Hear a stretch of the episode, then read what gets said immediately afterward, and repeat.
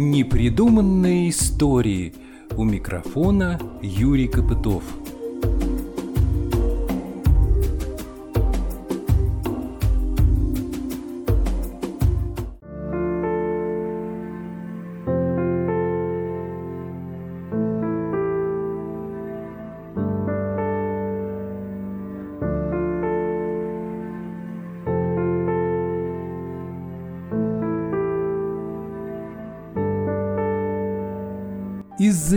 Неизбежных проблем, в которые мы иногда почти полностью погружаемся, как вот сейчас с ковидом, мы совсем не замечаем каких-то незначительных изменений вокруг, изменений разных, к лучшему или к худшему, а они, невзирая ни на что, все равно происходят, но нам следить за ними не досуг, потому что заняты своими каждодневными заботами.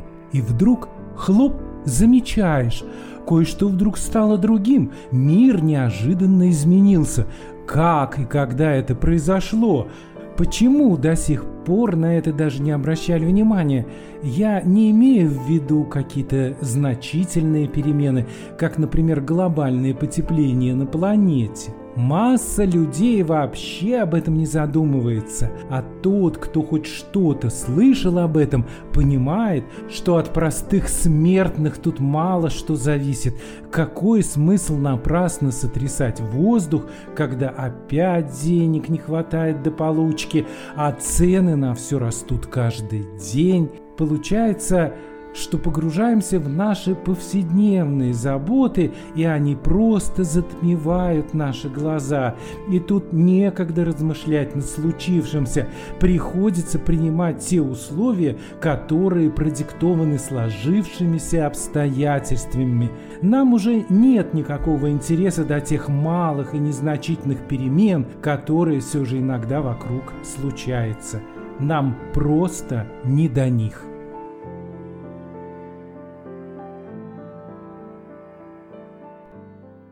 Это программа «Что-то меняется». Часть вторая. Новая жизнь арт-объектов. Поводом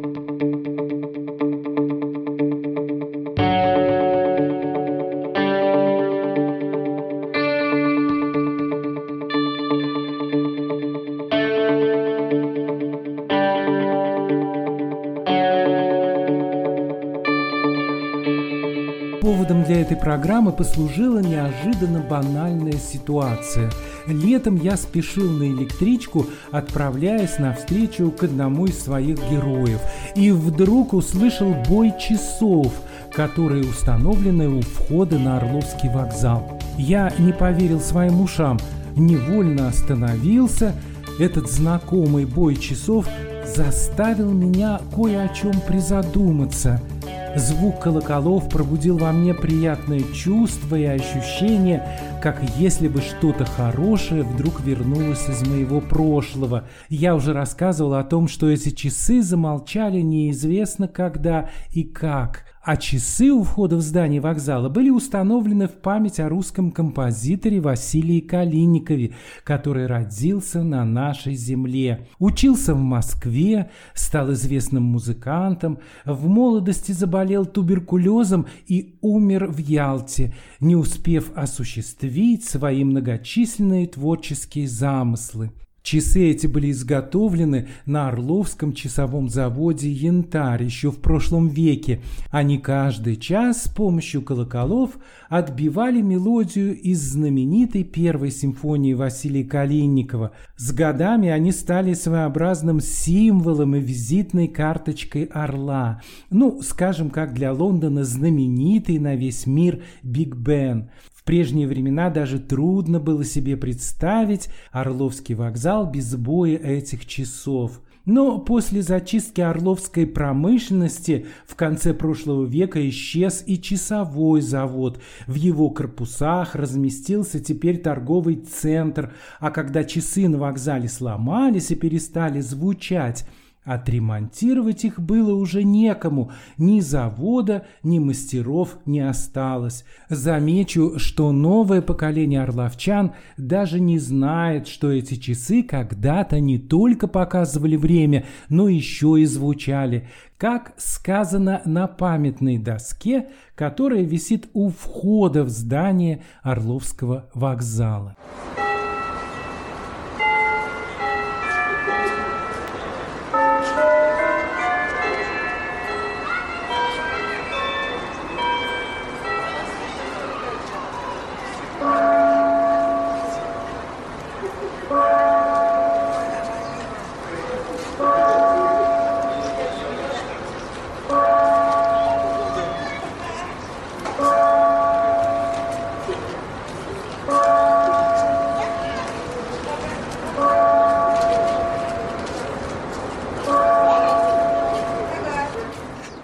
Услышав неожиданно эти звуки, я сел в электричку с приятными мыслями. «Надо же, что-то меняется вокруг», — подумал я, а мы даже порой просто этого не знаем, ведь эти перемены не всегда касаются нас напрямую, к тому же они совсем незначительны, чтобы о них можно было даже говорить, а тут вообще обычная вибрация звука, больше ничего, и все же это тоже вызывает приятные эмоции. К разговору об Орловском вокзале я вернусь чуть позже. Там есть еще кое-какие перемены, которые на первый взгляд тоже незаметны. А пока хочу вспомнить о других историях, о которых я уже рассказывал в своих подкастах. Интересно, что-то в них изменилось к лучшему? Я посмотрел сообщения орловской прессы за прошедшее время.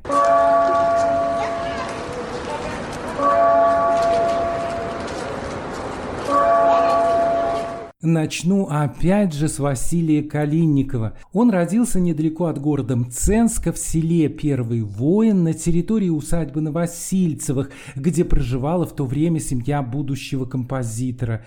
В разные годы в это поместье приезжали многие знаменитости того времени. Гостили здесь Николай Карамзин, Иван Тургенев, Афанасий Фет, Лев Толстой. В советское время здесь был открыт противотуберкулезный санаторий. В 2009 году, после печально известной оптимизации здравоохранения, его закрыли – а здесь находилась одна из немногих почти полностью сохранившихся на территории Орловской области помещичья усадьба. Совсем еще недавно на стене бывшего господского дома висела памятная доска, которая свидетельствовала о том, что этот объект является памятником садового паркового искусства и с 1977 года был принят под охрану обладателя областными органами власти. По сути, это крупнейший рукотворный парк на территории нашего региона площадью более 100 гектаров, а знаменитые липовые аллеи здесь просто уникальны. Деревья были посажены более двух веков тому назад. Совсем еще недавно орловчане называли это место одним из семи чудес света. А в 2015 году французское посольство в России даже предлагало содействие в восстановлении этого уникального старинного парка. Но вся эта история так ничем и не закончилась. По-прежнему уникальное природное и культурное наследие продолжает разрушаться и превращаться в руины. Во все времена по весне и ранним летом, в пору цветения липы, здесь постоянно кружатся многочисленные рои пчел. Даже у бывших владельцев когда-то была тут пасека. И вот весной местные пчеловоды и ученые заговорили о том, что в регионе до сих пор нет настоящей пчелостанции. Они предложили под нее приспособить территорию заброшенного противотуберкулезного санатория в селе Первый воин Мценского района, то есть территорию бывшего имения Новосильцевых. Об этом писали даже в Орловской прессе. Идея неплохая, хоть кто кто-то время от времени будет в эти места наведываться и следить здесь за порядком.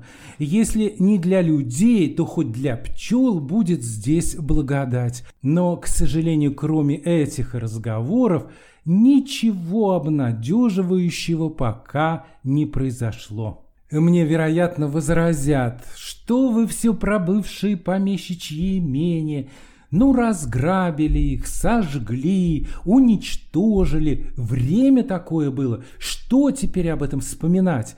У нас других проблем, что ли, нет?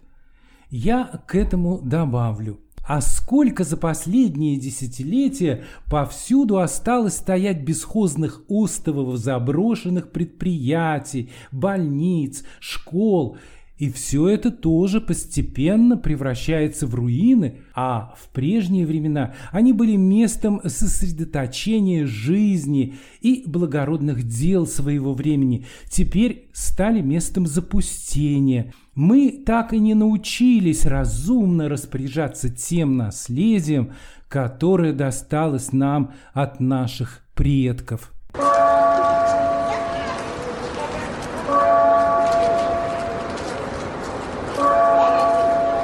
Теперь коротко о других позитивных изменениях. Прошедшим летом начались археологические раскопки на территории Новодеревеньковского района Орловской области – Здесь были найдены артефакты, относящиеся к периоду XVI века. По мнению ученых, они свидетельствуют о том, что обнаружено, наконец, место сражения под Судбищами, которое состоялось здесь летом 1555 года. Эти находки уже назвали историческим открытием века – о Судбищенском сражении я тоже рассказывал. Прошедшим летом я побывал в местах, где ведутся раскопки, и постоянно слежу за развитием событий. Это очень интересная история, я обязательно вернусь к ней в ближайшее время.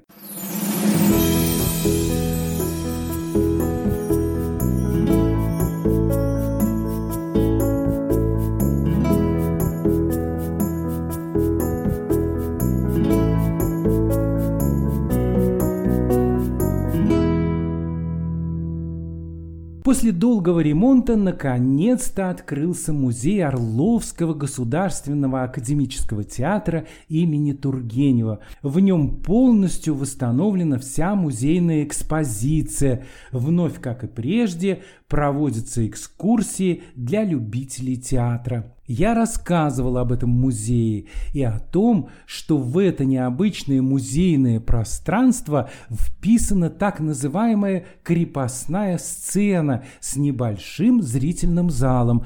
Она очень похожа на ту сцену, которая существовала в театре графа Каменского – и вот на ней опять возобновлен показ камерных спектаклей, таких как «Сорока-воровка» по повести Александра Герцена, спектакль «Скрещение судеб» и спектакль, посвященный любви Ивана Тургенева и Полины Виардо. Как говорится, следите за афишей.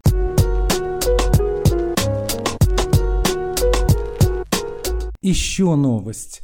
Недавно я случайно узнал, что в нескольких местах наконец-то немного подлатали дорогу от Болховского шоссе в сторону поселка Злынь. В нем расположен знаменитый Злынский конезавод. Он был основан в 1870 году Василием Телегиным. Истории этого конезавода я посвятил несколько подкастов. Упоминал я о том, в каком ужасном состоянии находилась дорога. Теперь в эти места, надеюсь, будет полегче добираться. Недавно здесь открылась школа наездников для детей. Заметно вырос интерес к этому предприятию среди любителей и профессионалов коневодства. Напомню, на Злынском конезаводе разводят и тренируют рысаков знаменитой русской породы.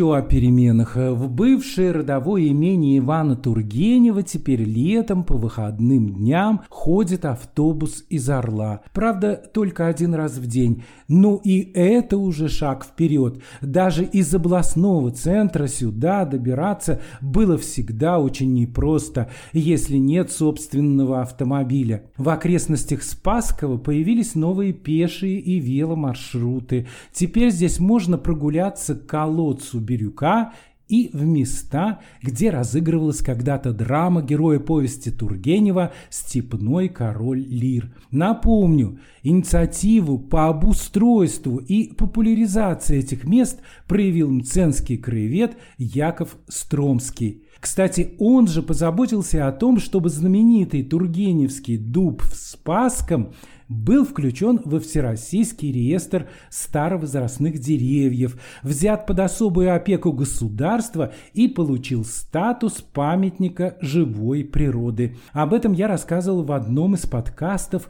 под общим названием «Спасские зарисовки». Недавно Тургеневский дуб стал победителем национального конкурса «Российское дерево года 2021». В этом всероссийском конкурсе приняли участие 47 уникальных исторических природных раритетов, занесенных в Национальный реестр старовозрастных деревьев России. А вот недавно пришло печальное известие. Сильный ураганный ветер повалил знаменитый Тургеневский дуб.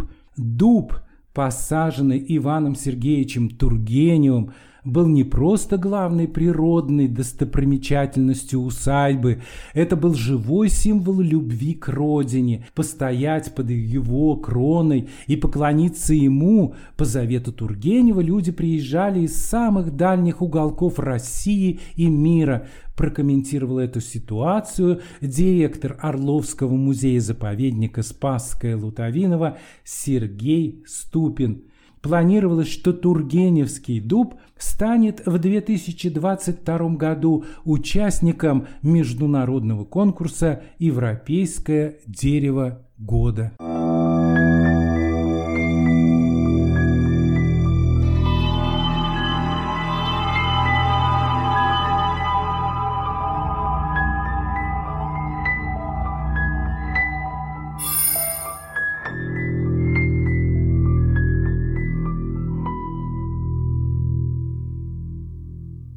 Мценский краевед Яков Стромский принимал участие и в одном из подкастов, посвященных памяти Афанасия Фета. Мы с ним тогда говорили о том, что именно под Амценском Фет родился – в родовом имении Шиншиных прошло его детство, затем он восстанавливал хутор Степановку и занимался сельским трудом, а после смерти был похоронен на Мценской земле в Клейменове. Однако до сих пор здесь даже нет музея русского поэта – вот фрагмент из той программы. Ну вот и, конечно, вот обидно, что у нас тут нет музея в Мценске своего фета. Потому что 30 лет прожив на территории Мценского уезда, он, конечно, тут жизнь его тесно связана.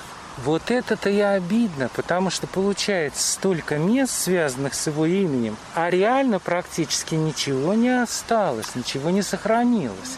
Ну, Почему-то в Курской-то вот э, области есть ну, усадьбы его, да. в Воробьевке, да? Да, Воробьевка, она вот, э, это была Воробьевская школа сельская. Получилось, что вот это здание сохранилось. Но оно, видимо, было самое добротное, когда он его покупал. Вернее, его управляющий купил, в общем, он выбирал такое здание. Но она за счет своей добротности даже в то время, в общем-то, она продержалась, простояла вот эти почти 200 лет. Поэтому она вот сохранилась. А у нас, где он родился, в Новоселках, там ничего нет.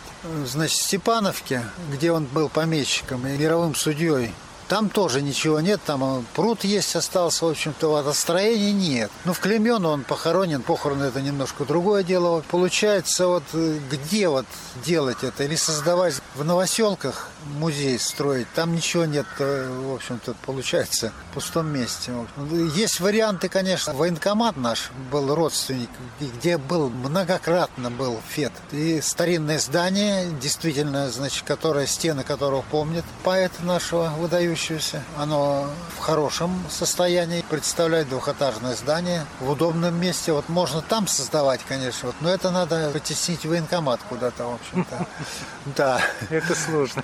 Да, ну и второй вариант. Деревни Волково, тут э, это пригород. Ага. Вот, там другой родственник, тоже Шиншин. Да. Сейчас там школа Краснооктябрьская, она малокомплектная, там порядка 20 человек учится всего детей. Вот это тоже двухэтажное здание, оно принадлежало Шиншину, который был предводителем дворянства Мценского уезда. Вот его родственник. Вот это вот здание. Ну вот второй вариант, можно вот, э, так сказать, там бы создать музей. Ну Фета. туда добраться легко, как там, удобно? Добраться, да, это, в общем, от Мценска, от центра Мценска туда ну, километр 4, наверное, 5. О, близко. Ну да, рядом. Там хорошая дорога, в общем-то, угу. вот асфальтированная. Там недалеко, в принципе, остановка электрички есть. Так что там вполне. Там сохранился парк старинный, настоящая дворянская усадьба. Это вот как вот Спаска Лутовинова. Даже, в общем-то, получается, Спаска Лутовинова здание-то оно восстановлено было в 1976 Да, оно с нуля, в общем-то, построено. Да. А это, в общем-то, стены помнит э, Фета, потому что стены сохранились этого здания. Внутренние там типичные вот эти арки сводчатые, потолки. Так что вот вполне реально, я думаю, это, там создавать музей. И вот, наконец, в деревне Волково Мценского района кое-что изменилось. Здесь расчистили пруд, привели в порядок парк бывшей усадьбы Шиншиных, установили ротонду, поставили скамейки, урны и фонари,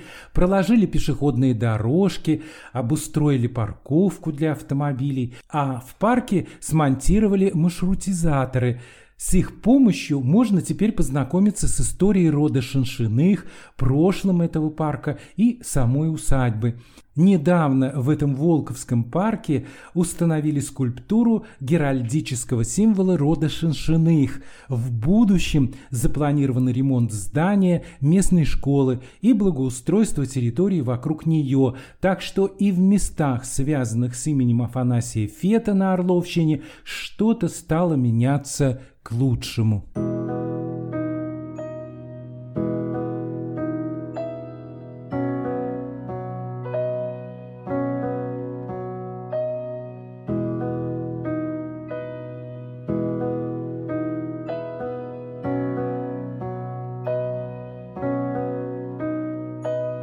Вернемся на Орловский железнодорожный вокзал. Я уже сказал, что здесь опять зазвучали часы, установленные у входа в здание. Они отбивают мелодию из первой симфонии орловского композитора Василия Калинникова. Часы эти появились здесь еще в 1968 году, к столетию Орловского вокзала. А недавно здесь получили новую жизнь и другие арт-объекты – в 2016 году на привокзальной площади установили памятник Орлу, созданный уже не из экологических природных материалов, а из бронзы. На площадке рядом со зданием бывшего Дворца культуры железнодорожников расположилась целая экспозиция старой железнодорожной техники и небольшой мемориал в память о железнодорожниках, погибших в годы войны. Первое здание вокзала в Орле, которое построили в 1868 году, было почти полностью разрушено в годы Великой Отечественной войны – а нынешнее здание было построено уже в послевоенное время по проекту армянского архитектора Степана Мхитаряна. Этот талантливый архитектор вместе с привокзальной площадью создал здесь целый архитектурный ансамбль. Говорят, что с высоты птичьего полета весь этот комплекс зданий вместе с вокзалом похож на птицу с раскрытыми крыльями. В зале ожидания вокзала построенного к 1950 году, теперь появились оригинальные витражи, на которых запечатлены образы наших выдающихся земляков Ивана Тургенева, Ивана Бунина, Афанасия Фета, Леонида Андреева, Михаила Пришвина и Василия Калинникова. Теперь на Орловском вокзале нет большого скопления пассажиров, как прежде, поэтому появилось много свободного пространства, и оно не отдано отдано под торговые ларьки и павильоны, как в других местах. Посмотрите, что стало с бывшими автостанциями на территории нашего региона. Там для пассажиров почти не осталось места. А на Орловском вокзале освободившееся пространство начинает заполняться различными арт-объектами, которые предлагают нам новую информацию и позволяют скоротать время с пользой для себя. Об этом я и поговорил с начальником Орловского железнодорожного вокзала Сергеем Логвиновым, а начали мы наш разговор с того, как все-таки удалось восстановить бой привокзальных часов. Также удалось вам вот эту трудную работу выполнить? И как это все происходило-то? Ну, сложности в чем заключаются? В том, что часы были установлены 55 лет назад Орловским часовым заводом, который в перестроечные годы прекратил свое существование, к большому сожалению. Сейчас на его месте большой торговый центр в Орле. И, соответственно, утрачена та технология изготовления часов на этом заводе. Ну, вот ребята а, которые обслуживают, занимаются обслуживанием этих часов, они ну, умельцы, местные народные творчество применили, смогли сделать. То есть не ваши сотрудники? Они у нас на подряде, скажем так, занимаются обслуживанием громкоговорящей связи, в том числе и часов. Ну, замечательно, там же и музыка по-прежнему играет. Да. Ну, это приятно. Знаете, вот мне, например, радостно. Вот что-то такое вернулось хорошее из прошлого. Мы говорим, вот в прошлом было много плохого, но было много хорошего. И вот что-то вот это родимое, знакомое, чувствую, что родной город, он поет любимую мелодию. Мы там дополнительно установили динамики. У нас динамики расположены, всегда были в сторону привокзальной площади. А сейчас мы динамики два дополнительно расположили на седьмую платформу. Туда прибывал поезд Победы летом. Открытие торжественного мероприятия было вот под, под эту музыку. Ну, слушайте, ну это хорошо. Знаете как, знаете, как было приятно? Все, все были очень удивлены. Безусловно, потому что вот меня что еще удивило в этой ситуации? Всеобщая какая-то такая смиренность людей, которые живут вот вокруг нас, да, вот они ходят и даже не обращают внимания на то, что там как-то изменилось в их жизни. Я перед тем, как с вами общаться, остановил полицейского, который там дежурит на привокзальной площади, и спрашиваю его, скажите, а почему часы-то не бьют? Это вот два года назад было. Он так на меня посмотрел недоверчиво, говорит, а что, они должны бить? Я говорю, а как же, он молодой.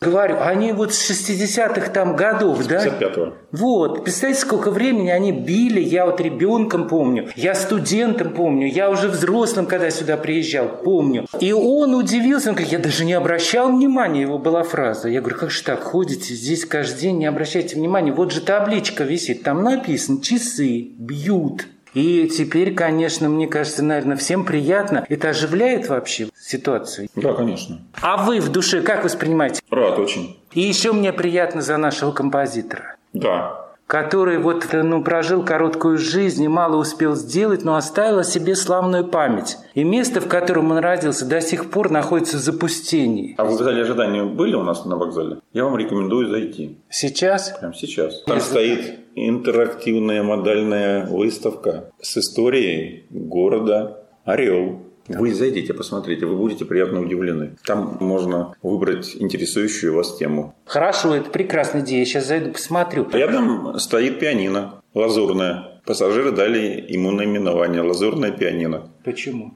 Ну, оно такого в цвет покрашено, красиво. Это арт-объект на вокзале. Вам понравится. Он действующий арт-объект, то есть Да. на нем играть можно? Да. И бывают случаи, когда кто-то садится Да и играет? ежедневно. Пассажиры играют ежедневно. Сергей Логвинов показал мне выставку работы орловских школьников, посвященную военной теме, которая проходила в здании вокзала. Пока она располагается в зале, где когда-то находился ресторан «Магистраль». Со временем в нем планируют открыть полноценный музей. Выставка уже э, была приурочена Дню Победы 9 мая, и э, мы решили ее оставить до Дня города.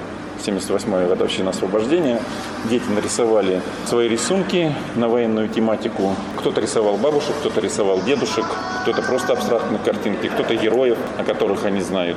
Мне очень нравится. Смотрите, какая красота. Это не только красота, это выполнено очень хорошо с точки зрения качества. Но это видно, что это делал ребенок, который умеет, уже научен хорошо рисовать. На Орловском вокзале можно познакомиться с коллекцией эксклюзивных монет, представленным Российским банком. Здесь у нас вот сотрудничаем со Сбербанком. Это уже вторая выставка за лето.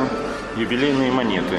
Ну, это тоже вообще, конечно, интересный момент. Сейчас на железных дорогах перемещаются в основном состоятельные люди.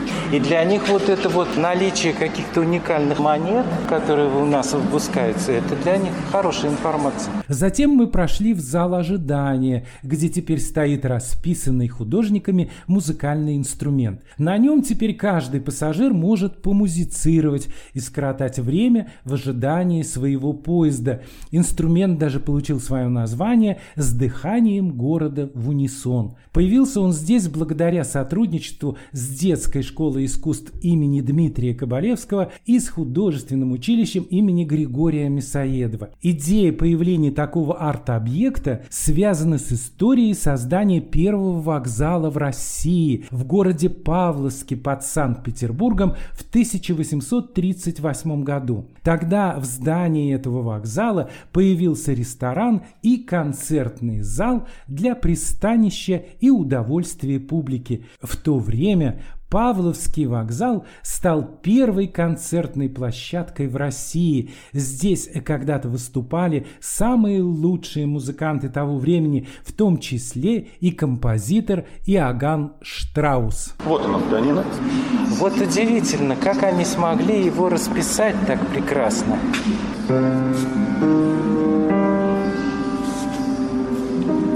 Сядьте, поиграйте.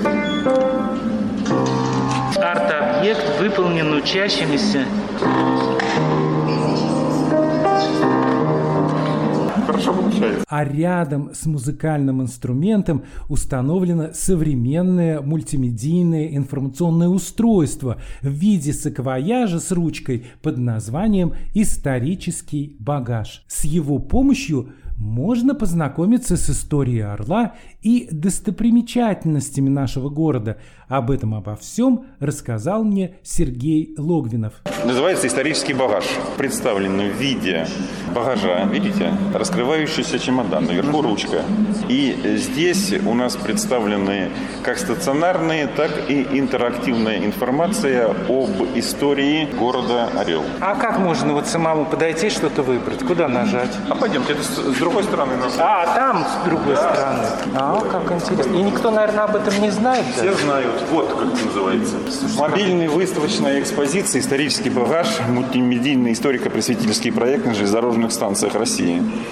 Выполнен с участием Российского исторического общества, РЖД. Вот смотрите, вот у нас карта территория, да, вот исторический багаж. Орел, город воинской славы, пожалуйста, нажимаем. Памятники истории, культуры, духовное наследие, истории промышленности, торговли, утраченные объекты, достопримечательности, памятники войны. Вот у нас сейчас утраченные объекты, 5 числится у нас. Вот нажимаем, что это было утрачено. Здание Орловского Бахтина-Катецкого корпуса. Да, точно. Нажимаем другую. Орловское дворянское депутатское собрание. Утрачено. Нажимаем замок Похвалинского, если я правильно ударение ставлю. Да. Нажимаем дворец Карпатский, гостиница Берлин. Сейчас на этом месте банковский колледж. Триумфальные ворота. Это да, были на площади И Медведева. о каждом мною названных Их Екатеринские еще Да. называли. п- предоставляется краткая информация, что где когда построено. Это если утраченные объекты. Допустим, памятники истории, другую категорию выбираем. Тоже представлено 5. Вот нажимаем здесь. Памятник великому князю Михаилу Александровичу Романову. Установили совсем недавно. Другой. Стрелка наша знаменитая, 400 Орлу. Следующий. Ивану Грозному. Смотри, какая красивая фотография. Заглядение. Здесь Каховка, к сожалению, забытая. Все бросили про эту Каховку, но историю нельзя вычеркнуть. Мы вот решили сохранить. Ермолов совершенно недавно установлено. Вот, пожалуйста, можно полистать различные фотографии. Дальше, смотрите. Раздел «Культура». Здесь побольше представлено. Но давайте нажимать. Что это? Музей Лескова. Замечательно. Музей Бахтина. Музей Тургенева. Памятник Бунину. Ну да. Библиотека в его честь. Памятник Тургеневу. Государственный театр Тургенева. Духовное наследие, следующий раздел. Ахтырский собор, Боголенский собор мы уже увидели с Иваном Грозным. И э, на Посадской Михаил Архангельский собор. И вот, пожалуйста, читайте, смотрите. С Сергеем Логвиным мы вышли на платформу, куда прибывают поезда из Москвы. Здесь, в сквере, находится знаменитый памятник Ивану Тургеневу. Он был установлен еще в 1955 году. Эта скульптура была создана орловским художником Леонидом Курнаковым. Рядом с ней находится старейший в городе фонтан и зеленый календарь. А на стене здания вокзала теперь появилась памятная доска, которая свидетельствует о том, что на Орловском вокзале не раз бывали российские царствующие особы. Эта мемориальная доска была открыта в мае 2021 года. Она стала данью памяти о председателях Императорского православного палестинского общества князе Сергее Александровиче и княгине Елизавете Федоровне, а также о почетных членах членах этого общества, императоре Александре III, императоре Николае II, князьях Константине Константиновиче и Михаиле Александровиче Романовых. Все они неоднократно посещали вокзал станции «Орел», тогда Орловско-Витебской железной дороги. Это в память о председателях Императорского православного палестинского общества. Члены императорской семьи, они были организаторами, и под их патронажем было организовано палестинское общество, гуманитарное для продвижения христианства не только в России, но и за рубежом. И очень часто они бывали здесь, в Орле, включая императора последнего. Последний император в ранге императора только был три раза на вокзале. А в ранге цесаревича был неоднократно в связи с поездкой семьи Александра Третьего в Крым на отдых. Дорога через нас шла. Вот, и они,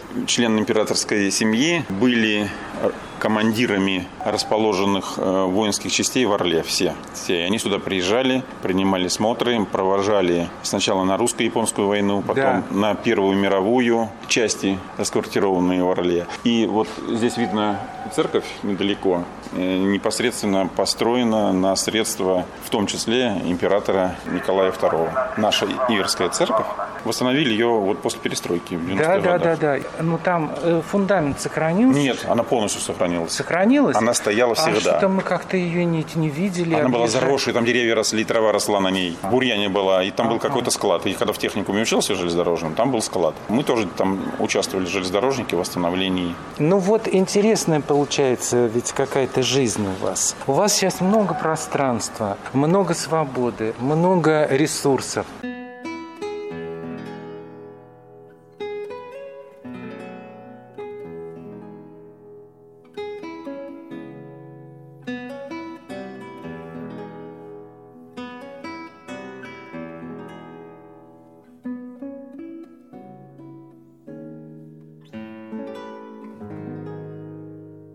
Напомню, первый поезд из Москвы в Орел прибыл в 1868 году. Его привел сюда машинист родом из Англии. Время в пути составило тогда около 12 часов.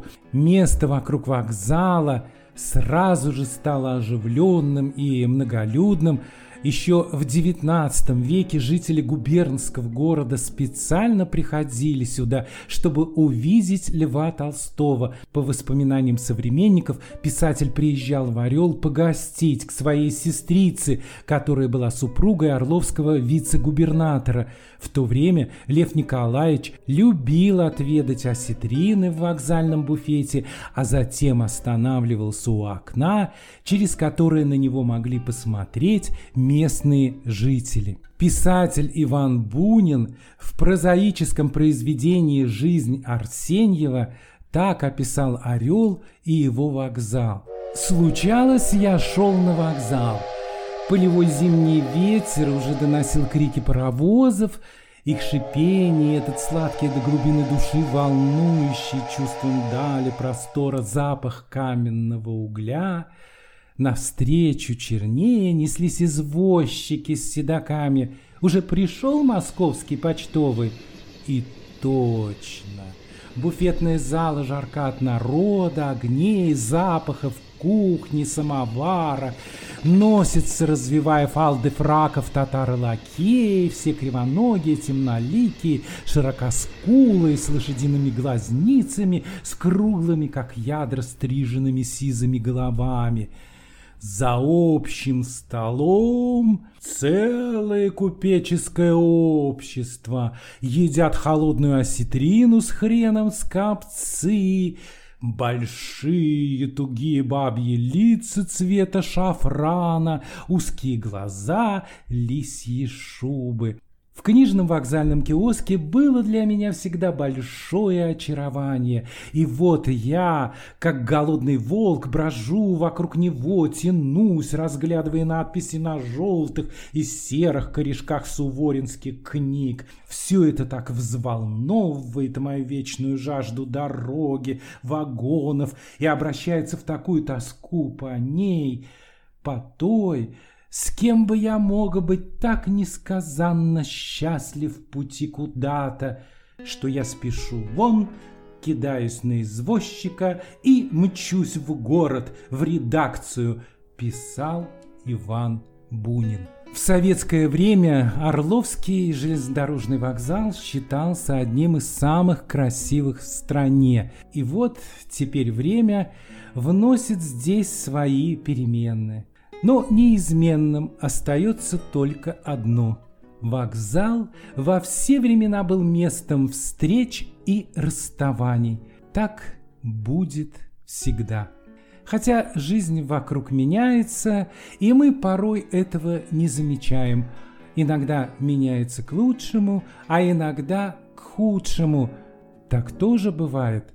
На то она и жизнь, чтобы в ней что-то происходило. Это была программа «Что-то меняется». Часть вторая. Новая жизнь арт-объектов. Из цикла подкастов «Непридуманные истории». С вами был Юрий Копытов.